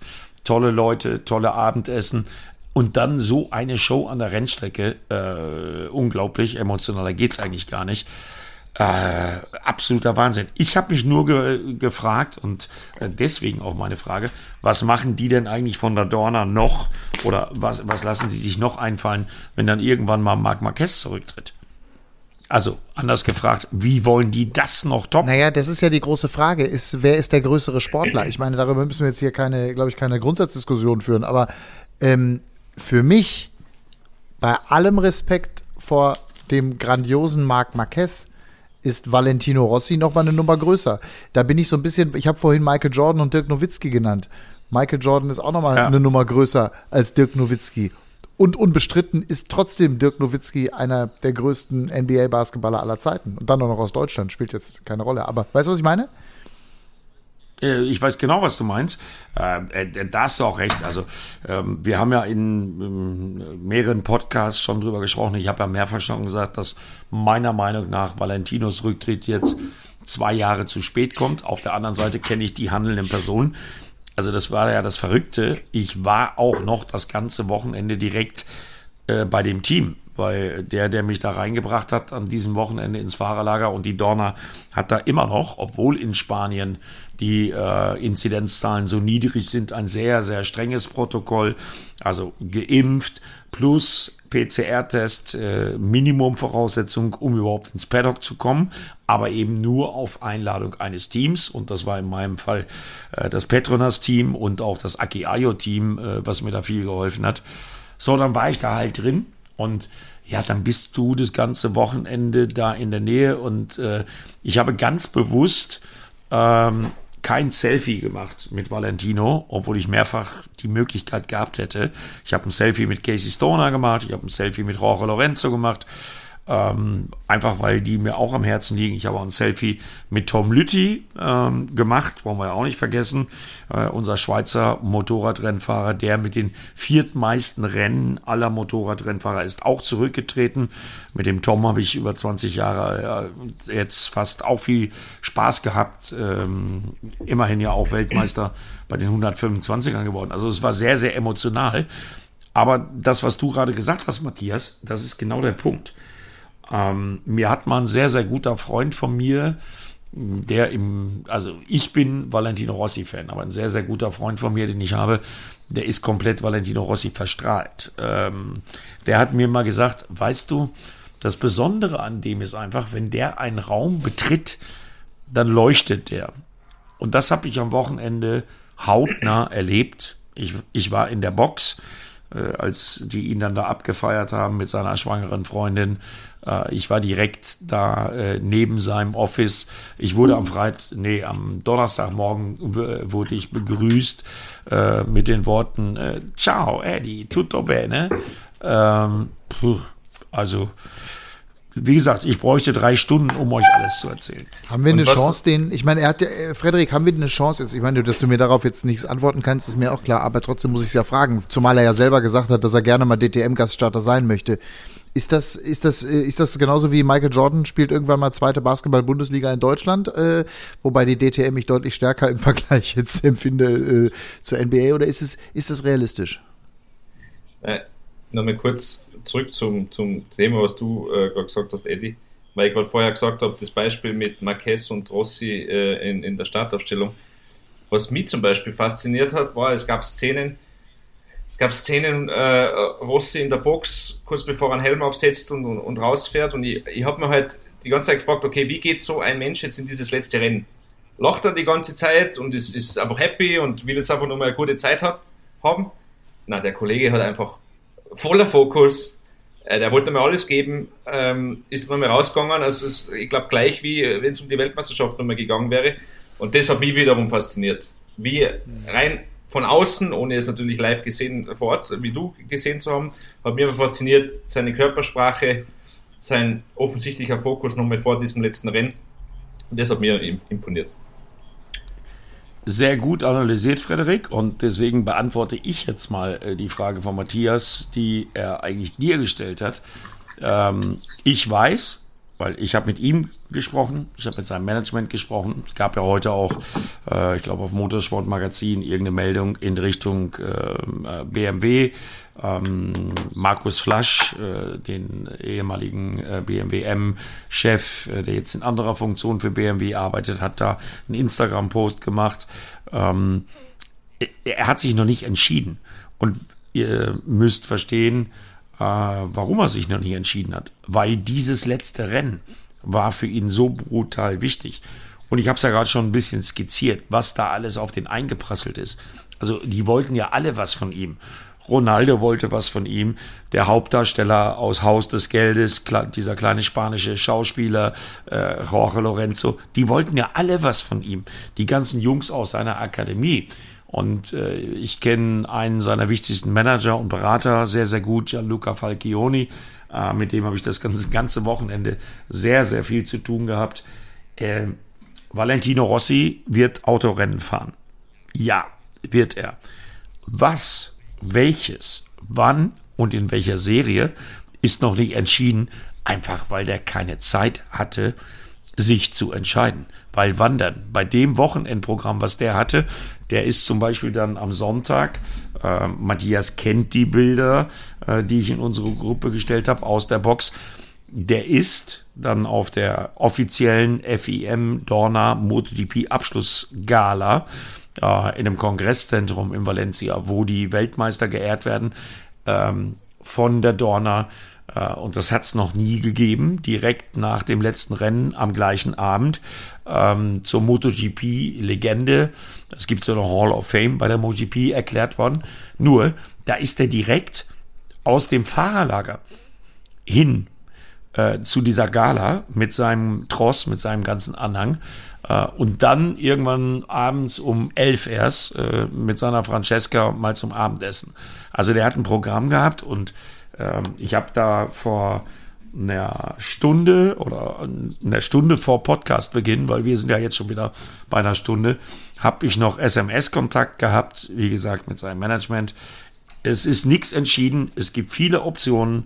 Äh, ich glaube, ihm steht da die Tür äh, bei jedem Hersteller auch ziemlich offen, äh, weil er einfach eine Ikone ist. Aber entschieden ist noch gar nichts. Jo. Rei reicht dir das, Matthias? Ja, und Frederik ist ganz froh, dass er nichts sagen muss, ne? Du, ich kann, ich kann zu jedem Thema was sagen. Ich, wie gesagt, äh, ein, ein, ein, ein, ein, ein, ein großes Kapitel ist, glaube ich, für, für Valentino Rossi jetzt zu Ende. Wir wissen alle, dass er Autorennen gefahren ist schon. Ähm, aber ich glaube, Valentino Rossi wird, wird für sich selber entscheiden, was er machen will ähm, und auf was er Lust hat. Ähm, sollte es die DTM werden, freuen wir uns natürlich riesig drauf. Ähm, sollte es nicht die DTM werden, dann, dann wünsche ich ihm natürlich viel Spaß, alles Gute. Er soll jeden Euro, den er verdient hat, genießen und ein schönes Leben haben. Also ich äh, würde es mir wünschen. Der wird ja auch Papa, der wird ja auch Papa, der wird ja auch Papa im Januar, ne? Und das spielt sicherlich auch eine Rolle. Also wie viel Rennen macht man? Und ausschließen kann ich definitiv, dass er nächstes Jahr DTM Permanent Starter wird. Aber äh, wo wir Frederik schon mal dabei haben, ich glaube, dass sowas auch immer mh, mm, mit persönlichen Kontakten zu tun hat. Und ich weiß noch die Bilder, äh, wie dein Chef, äh, Frederik, Gerhard, bei Valentino auf der Ranch war. Und Gerhard ist ja auch eine Ikone. Äh, also wenn irgendeiner das hinkriegen könnte, äh, einen gewissen Valentino Rossi, der ja im Übrigen auch zumindest noch ohne Markenbindung unterwegs ist. Also der ist kein Botschafter von irgendeinem Hersteller, der in der DTM vertreten ist. Das heißt, der ist markenfrei. Wenn irgendeiner das hinkriegen könnte, äh, ein Gaststart in Imola, wo wir ähm, freundlicherweise dieses Jahr das erste Mal sein werden mit der DTM, äh, dann äh, muss Gerhard Berger halt das Handy in die Hand nehmen oder nach Tavulia fahren. Ja, der hat es bestimmt schon gemacht, aber das ist ja ein anderes Thema. Ähm, also sage ich jetzt einfach mal. Gl Glaube ich nicht. Grüße an Gerhard. Oder, Frederik? Äh, schöne Grüße an Gerhard, aber äh, ich glaube nicht, dass es gemacht Eddie, hat. Natürlich hat er mit dem schon gesprochen. Was glaubst du denn? Also jetzt mal, jetzt mal ganz, Gerhard Berger ist jetzt nicht irgendwie das Hans Franz aus, was weiß ich, wo äh, äh, irgendwie eine kleine Rennserie irgendwie veranstaltet, das ist Gerhard Berger. Und natürlich kennt Valentino, also da wird auch Valentino Rossi sagen, oh wow, Gerhard Berger, ich bin jetzt für Ferrari gefahren. Wir wissen alle, was es bedeutet, äh, äh für Ferrari in Italien gefahren zu sein. Also äh, mein Gefühl nach meinem Valencia-Wochenende ist, dass das nicht passiert ist, seitdem Gerhard auf der Rennsch war. Das ist mein Gefühl. Wie gesagt, Stille. nee, da musst du Gerd, da musst ja. wenn du wissen willst, ob die gesprochen haben, die beiden, dann musst du Gerd fragen. Nicht mich, also ihr. Naja, wir, wir, wir, wir reden über zwei Weltstars und denen will ich nicht auf, auf den Keks gehen. Deswegen, ich habe das ja gerade erzählt. Äh, ich hätte natürlich auch gerne ein schönes Selfie äh, gehabt mit Valentino, aber ich habe mich einfach nicht getraut, weil ich so einen Respekt vor diesem Typen habe und diesem Wochenende. Wie gesagt, ich habe mit ihm geredet, alles gut. Ich war das ganze Wochenende äh, Tür an Tür, äh, da wo er sein, seine Unterkunft hat, in, in dem äh, Petronas äh, Truck. Äh, direkt daneben habe ich äh, das ganze Wochenende meine vielen Klamotten abgelegt und äh, Sonnencreme und was ich sonst so gebraucht habe. Also äh, aber äh, ihn jetzt äh, proaktiv darauf anzusprechen, äh, was machst du nächstes Jahr, äh, das habe ich mich auch nicht getraut. Ich habe mich noch nicht mal getraut, äh, äh, nach einem Selfie zu fragen, ah, weil ich allergrößten Respekt davor habe und weil ich gespürt habe. Und zwar vom ersten Moment an, wo er gesagt hat, ciao Eddie, tutto bene. Ähm, ich habe gespürt, der muss jetzt erstmal selber damit klarkommen, nach 26 Jahren, sich würdig zu verabschieden. Und ich finde, er hat sich würdig verabschiedet. Er ist nochmal Zehnter geworden. Das mit 42, das in diesem Haifischbecken.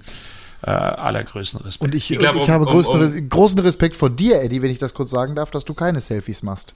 Das finde ich geil. Ich bin genauso. Ich finde es echt gut. Genau richtig. Aber entschuldige für nee, Also Moment mal, ich habe ich, ich, hab, ich hab ja gerade gesagt, ich, ich habe Casey Stoner, den ich auch äh, gut kenne, den ich länger nicht gesehen hatte. Ähm, ich glaube, fünf Jahre habe ich ihn nicht gesehen. Äh, den habe ich schon gefragt. Ja. Habe ich auch gepostet. Ja. Jorge Lorenzo habe ich auch gepostet. Aber bei Wale. Ich, ich meine, äh, ich meine doch in der never ever. Ich meine doch genau in der Situation. Ja. Aber entschuldige, Frederik, du wolltest was sagen. na, um das Thema vielleicht zum, zum Rossi und DTM zum Abschluss zu bringen, ich habe da eine ganz klare Meinung, äh, ohne ihn persönlich zu kennen. Der ist ein Profi in allen Belangen, der weiß ganz genau, was er macht. Und ich schätze mir, dass Valentino Rossi nächstes Jahr machen wird, auf was er einfach Bock hat. Und wenn es die DTM wird, freuen wir uns. Wenn nicht, ähm, ja, dann halt eben nicht. Deswegen, ich sehe das relativ entspannt. Richtig eingeschätzt. Geht ja auch ein bisschen um Spaß. Ne? Also der hat jetzt irgendwie 26 Jahre lang und äh, ich finde, Frederik hat das äh, so als Außenstehender sehr, sehr schön beschrieben mit diesem Fokus, mit dieser Konzentration. Ich meine, äh, der hat genug Millionen äh, verdient. Äh, aber wie der da nochmal, mit welcher Akribie der da nochmal rangegangen ist, ähm, ja, also der wollte sich würdig verabschieden, ist ihm gelungen. Und das nächste Programm ist Spaß. Hundertprozentig. Jungs, ähm, mir rennt ein bisschen die Zeit davon. Ich würde trotzdem gerne auch nochmal, äh, weil es dieser Podcast natürlich auch bedingt, wobei ich kann mir nicht vorstellen, dass du irgendwas von der Formel 1 gesehen hast am Wochenende, oder doch? Zero. Zero. Ich habe heute nur Artikel gelesen. Ich habe nichts gesehen, weil ich voll, voll, ich war wirklich voll und ganz in meinem Valencia mit meinem ähm, emotionalen Highlight des Jahres Ich beschäftigt. kriege gerade einen Hustanfall hier, scheiße. Aber ähm, Hamilton, vielleicht, äh, hast du was gesehen, Frederik? Ja, natürlich.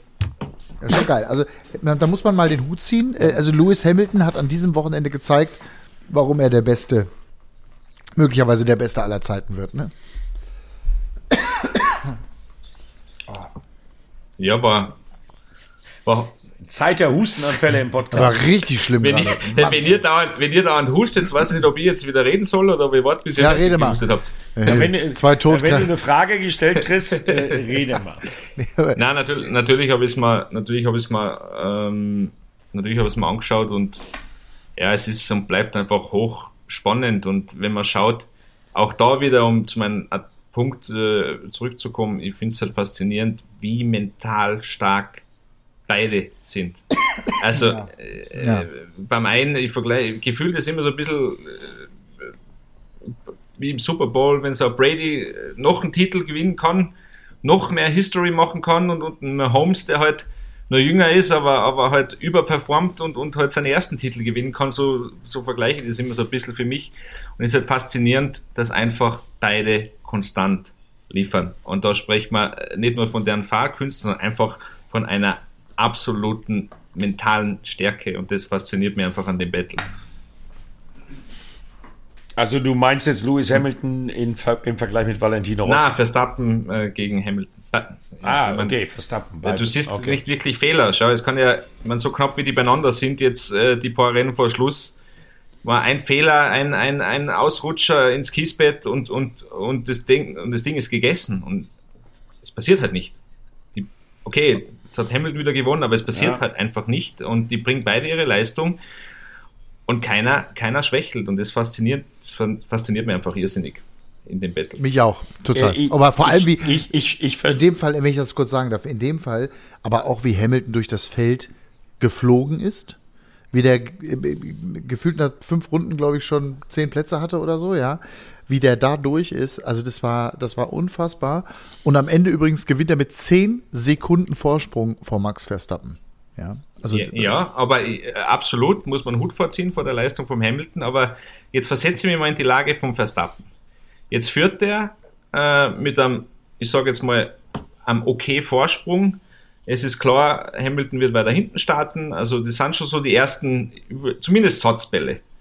So, dann, dann fährt er sein Rennen, bringt seine Leistung und, und Hamilton kommt immer näher ran, immer näher ran. Also in, in meiner Welt ist dann die Gefahr, dass du einfach einen Fehler machst, weil du einfach nervös wirst, weil du denkst, es kann ja jetzt nicht sein, äh, jetzt, jetzt, jetzt, ich will meinen Vorsprung ausspringen, äh, ähm, ausbauen, ist einfach da. Und da sage ich einfach, Verstappen ist sowas von mental stark und überzeugt von dem, was er, was, was er und Red Bull da, äh, zusammen machen, dass, dass ich einfach nur sagen kann, ich, ich ziehe den Hut vor dem, vor dem jungen Kerl, wie der jetzt seine wirklich, wirklich große Chance angeht, Weltmeister zu werden. Und deswegen, ja, ist einfach schön zu sehen.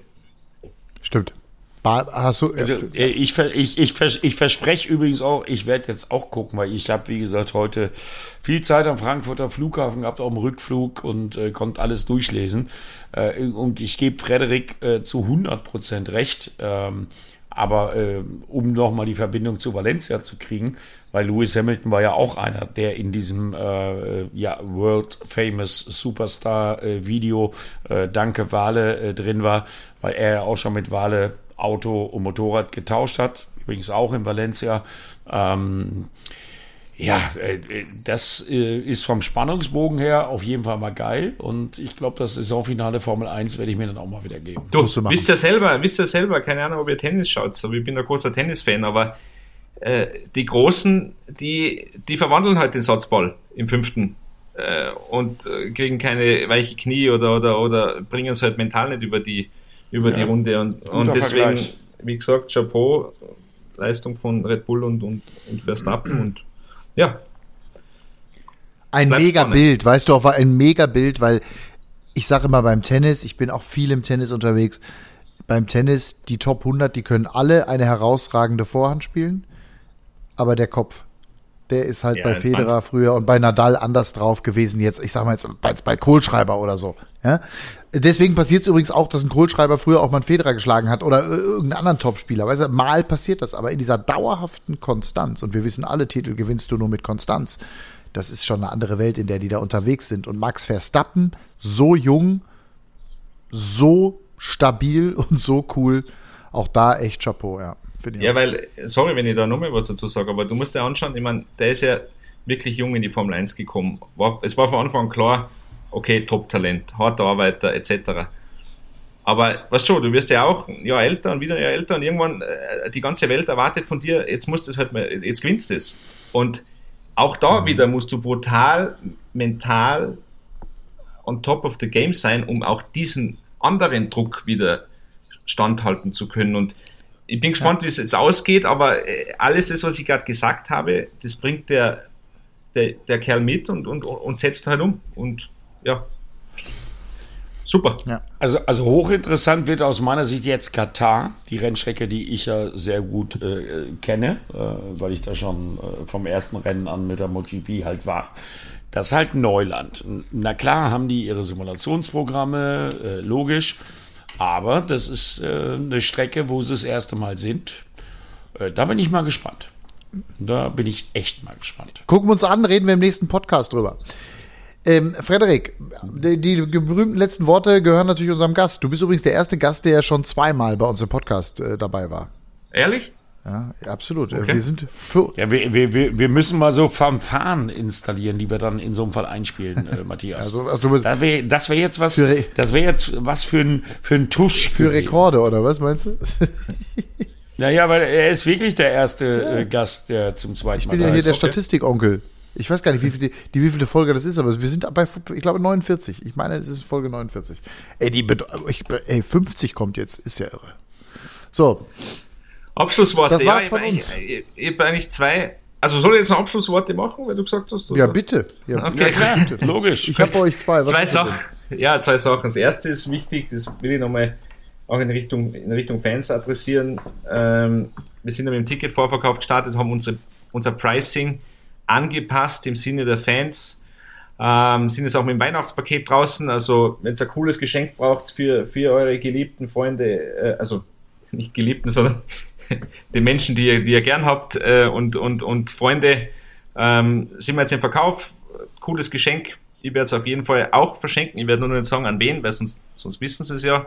Das ist das Erste. Und das Zweite, nochmal um, um auf eure Tops und Flops zurückzukommen, weil das habt ihr ja jetzt ganz vergessen. Ich hätte einen Vorschlag als Gast, jetzt wo ich das zweite Mal schon da war, äh, nehme ich mir das jetzt einfach mal raus. Ähm, ich habe ja gesagt, wir arbeiten ja an, an, unseren Themen. Um jetzt statt Top und Flop zu sagen, gebt mir doch jeder zwei Punkte, was ihr sagt, was wir uns überlegen müssen für nächstes Jahr in der DTM. Ach, das willst du jetzt Das möchte ich von euch wissen.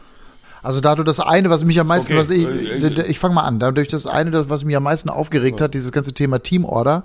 Eddie, ich hoffe, das ist okay, wenn ich hier vorspreche, weil da, das finde ich eine geile ich, Idee. Ich habe ja was zum, also nur zum Proof, ich habe ja Zettel Ja, ja. und Stift. Hast du da. Sehr gut. Hier, ich sehe schon Hotel, Hotelzimmerzettel.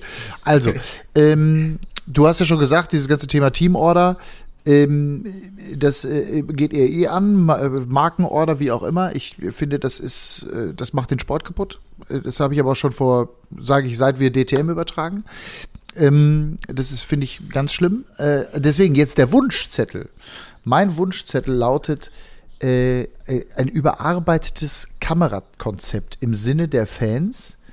Und zwar äh, inspiriert durch das, was die Dorna da veranstaltet. Ich finde, ihr macht einen herausragend guten Job in Sachen Kamera. Das will ich mal sagen. Und das habt ihr gemacht. Ähm, Olli Simon und Co. Wirklich. Ähm, und trotzdem, und ich weiß selber, dass jede Kamera, die man irgendwie da installiert an der Strecke, Geld kostet. Und trotzdem würde ich mir das im Sinne der Fans wünschen, dass wir Kameras in den Curbs haben, dass wir vielleicht sogar mit einer Drohne äh, unterwegs sein können oder, oder, oder. Ich kann mir vorstellen, dass in Deutschland gar nicht möglich erlaubnistechnisch. Aber es ist ja erstmal nur ein Wunschzettel. Doch, Also, ist es. Wunschzettel lautet, äh, noch geiler werden, was Kamerabilder angeht, sagt der Fernsehmensch. Wenn du fertig bist mit Schreiben, Frederik, Habe ich unter Killing aufgeschrieben. Aha. Äh, wobei Matthias recht hat, weil äh, die Dorna hat ja jetzt vor zwei Rennen ähm, angefangen und die Dorna, ähm, wer MotoGP geguckt hat, ist herausragend, wie die das mit ihrer Onboard-Technologie, haben wir hier ja auch schon ein paar Mal besprochen, entwickelt hat. Jetzt haben sie diese Schulterkamera. So, und da ist jetzt im Moment das Problem, ähm, dass sie das mit den Lederkombi-Herstellern, weil die Schulterkamera ist ja direkt neben dem Schulterpad äh, angebracht. Also das müssen die mit den Lederherstellern auch noch absprechen, weil jeder Fahrer hat ja mehrere Kombis, weil die fahren ja auch ab und zu mal hin. Äh, das sind Bilder, wie ich sie noch nie gesehen habe. Aber ich sehe auch, wenn ich Formel E kommentiere, Bilder, wie ich sie noch nie gesehen habe. Die äh, Formel E Helmkamera wäre ein Ansatz. Ähm, Das Drivers Eye meinst du, Ich ne? geh da Das, mal in das die- Drivers Eye. das Drivers Eye meine ich. Genau, genau, das meine ich. Ähm, ich gehe da mal in die gleiche Richtung wie Matthias. Ich wünsche mir Onboards in jedem Auto. Ähm, ich weiß, das hat auch mehr mit Kosten zu tun. Ähm, aber äh, mir wäre schon sehr geholfen als Kommentator, wenn ihr die Markenorder äh, reguliert und wenn auch das Thema Boxenstopp vereinheitlicht wird, dann wäre mir schon sehr geholfen. Und ähm, das sind so für mich essentielle Punkte, äh, die man rausarbeiten muss. Ja, und was ich mir dann am allermeisten wünsche, ähm, da könnt ihr aber nichts machen. Am allermeisten wünsche ich mir wieder Rennen wie Norrisring Saisonfinale mit den Fans im Fahrerlager, als wir ja kurz so ein bisschen Hoffnung hatten, wir entgehen einer vierten Welle. Äh, das war schon großartig äh, äh, vom Gefühl her. Es war einfach emotional. Hoffen wir mal, dass das alles äh, in die richtige Richtung läuft und dass wir dann ab Portimao Ende April endlich wieder die alte fannahe DTM haben. Und ich habe auch noch zwei Sachen, die ich gerne noch sagen würde. Ich bin Oh, auch hier bei Eddie. Ähm, ich wünsche mir, ähm, und da muss ich sagen, das ist verbunden mit einem großen Kompliment an euch, ähm, alleine die Stimmung, die in, am Norrisring geherrscht hat, auch äh, durch, ich sag mal, diese Red Bull Hospi, die ihr da gemietet habt. Das war ja, also das war ja, ich sag mal, natürlich klar, ein Paket für VIP-Gäste und so weiter, da hat jetzt der normale Fan nichts von. Aber das ist so vom ganzen Flair, was auch dadurch entsteht, sehr geil. Ganz, ganz toll. Ähm, auch da werdet ihr sicherlich weiterdenken. Es hatte was von Erlebnis. Ich finde den Weg insgesamt von diesen ganzen Hospice wegzugehen. Gerhard hat sich ja immer auch, hat er uns ja hier auch gesagt, mehr puren Motorsport äh, gewünscht. Aber diesen einen zentralen Anlaufpunkt eben auch, weil das Ganze, wenn dann ein paar Stars da rumlaufen, das macht das Ganze noch so ein bisschen glamourmäßiger. Aber ich glaube, das habt ihr eh auf dem Schirm. Das, das war am Norrisring ganz toll. Also da größtes Kompliment. Und natürlich auch nochmal, aber da habt ihr vielleicht, weiß ich nicht, wie viel Einfluss ihr drauf habt, aber ich weiß ja, dass David Schumacher jetzt beim Young- Drivers Test war. Vielleicht hat er ja wirklich Bock, DTM zu fahren. Ich glaube, auch so ein Name würde nochmal helfen. Ähm, auch da, äh, das, das wäre, das aber das sind ja so zwei Fanwünsche sozusagen. Oder vor allem der David Schumacher ist so ein Fanwunsch von mir. Das fände ich schon geil, wenn der, wenn der kommen würde. Ja. Ja, aber äh, da muss ich auch noch mal was zu sagen, äh, Matthias. Es sind ja so ein paar Sachen auch entstanden, die ähm, ja, Corona-bedingt eben so ein bisschen improvisiert waren oder die schon länger in der Pipeline waren. Also euer Reaktionstest zum Beispiel. Oder die geschätzte Jenny. Kollegin Jenny, die, die, ja, da komme ich gleich drauf, die geschätzte Kollegin Jenny, die dann mit ihrer unnachahmlichen Art äh, dann mal eben kurz äh, irgendeinen House-Song singt und dann eben halt die komplette DTM-Trophy äh, äh, wegmoderiert, indem sie alle Fahrer und Fahrerinnen interviewt. Äh, da habe ich wirklich äh, Gänsehautmomente erlebt, die klasse waren. Und du hast B. Eddie angesprochen. Äh, Fühle ich mich sehr geehrt. Äh, Da gibt es ein kleines Zelt für die, die nicht am Norrisring waren. Äh, Da kann man dann Kommentator spielen.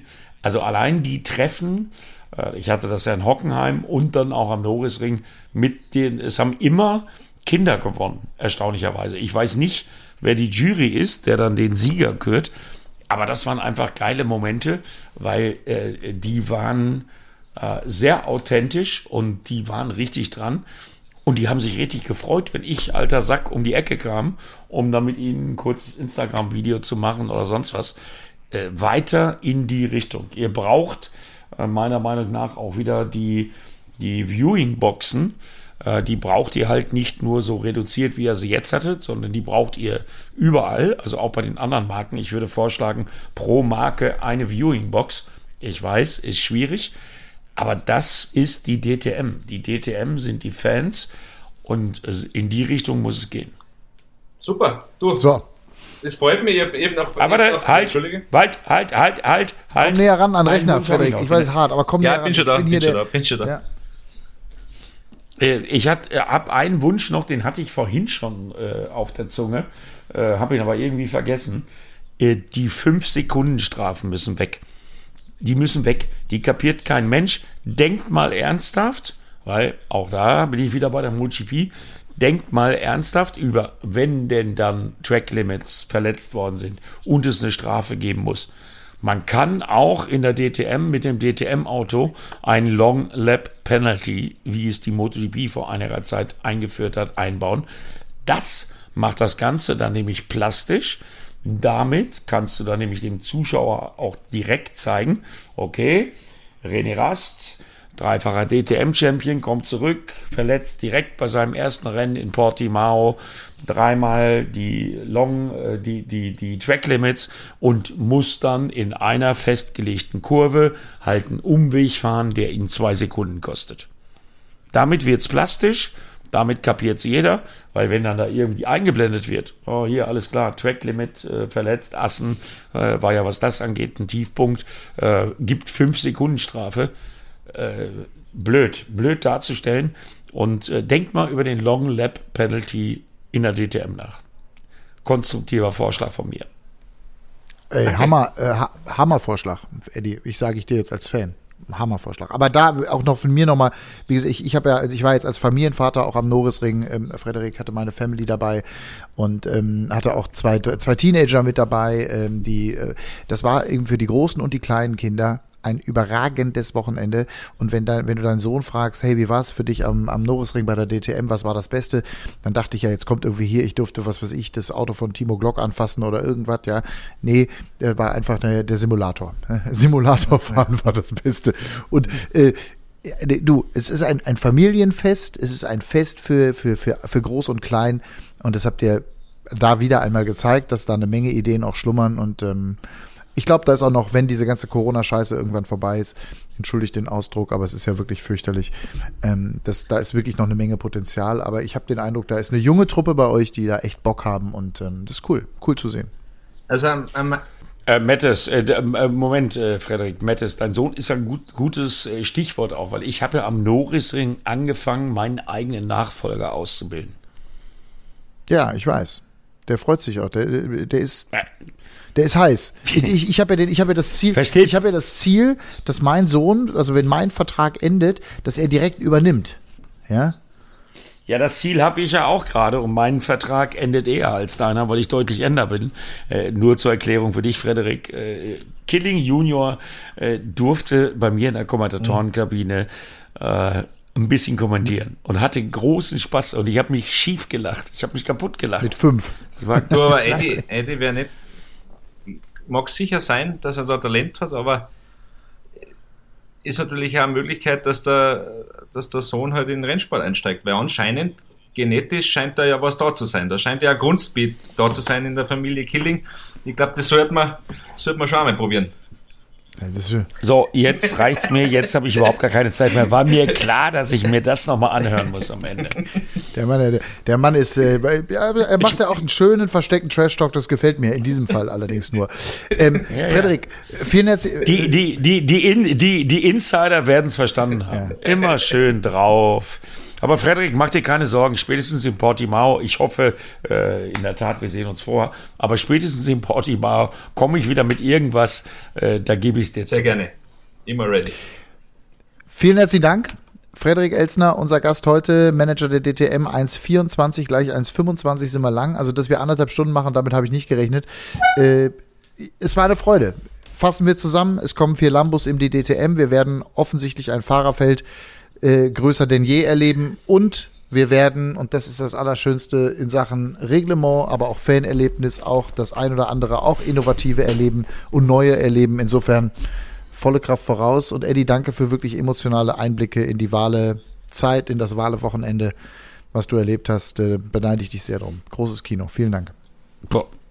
Ich schwebe immer noch. Gute Nacht. Wir haben Montagabend äh, und knallen das Ding jetzt gleich in die, in die, ins Weltall hier und äh, bedanken uns ganz herzlich bei euch allen fürs Zuhören. Schön, dass ihr mit dabei wart in dieser Folge. Die nächste Folge demnächst, sage ich mal, ein, zwei, drei Wochen irgendwie so. Wir gucken, haben ja gesagt, im Winter machen wir es in loser Folge. Freuen uns drauf, wenn ihr uns weiter die Treue haltet. Screenshot machen, gerne posten, hilft uns. Danke dafür. Und ansonsten könnt ihr uns erreichen über Eddie Mielke Official oder auch Matthias Killing und Timo Scheider bei Instagram, da lesen wir eure Nachrichten. Ja. Gerne uns schreiben. Ja, und at DTMPix. Das könnt ihr mal machen. Ihr könnt mal, ja, ist auch ein anderes Thema. Das besprechen wir mal anders. So. du, Matthias, so. Dienstag ist heute. Dienstag, nicht Montag. Habe ich Montag? Eben. Ja, ich wollte es auch gerade noch sagen. Bloßstellen, aber es ist Dienstag. Aber jetzt haben wir die ganze Zeit auf Eddie gegangen, jetzt müssen wir auf die schon auch noch. Dienstag. Ich bin sowas von hohl, aber ich mache ich mach Frühstücksfernsehen in diesen Tagen. Da bin ich sowieso immer out of, out of all. Okay, äh, danke. Tschüss, Kameraden. Dankeschön, macht es gut. Vielen Dank. Run Racing, der Motorsport-Podcast mit Timo Scheider, Eddie Mielke und Matthias Killing.